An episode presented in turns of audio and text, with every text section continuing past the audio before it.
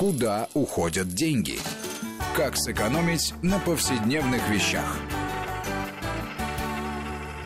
Одна моя подруга – книгоман. Она читает все время. По ее дому разложены томики с закладками. И если обычная женщина после похода по магазинам возвращается с парой новой обуви или с платьем, она со стопкой изданий. И все бы неплохо, если бы не жаловалась она периодически, что как раз на обувь ей и не хватает.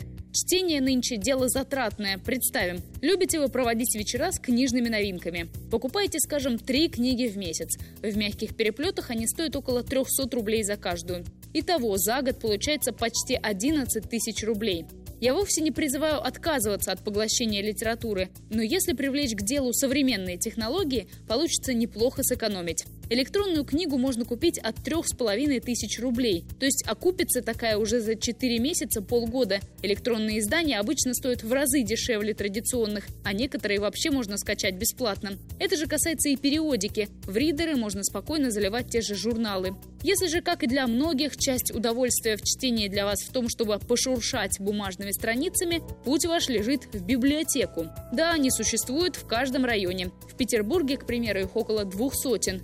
Там можно найти и новинки, и классику, и абсолютно бесплатно. Если не собираетесь пропускать срок сдачи и платить штраф, хотя многие библиотеки уже отказываются от этой практики.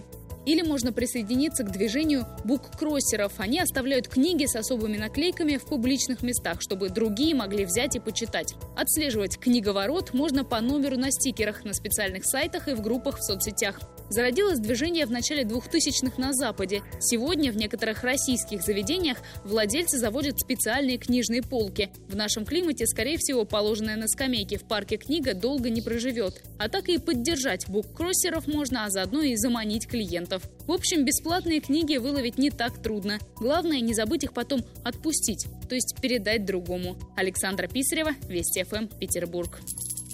Куда уходят деньги?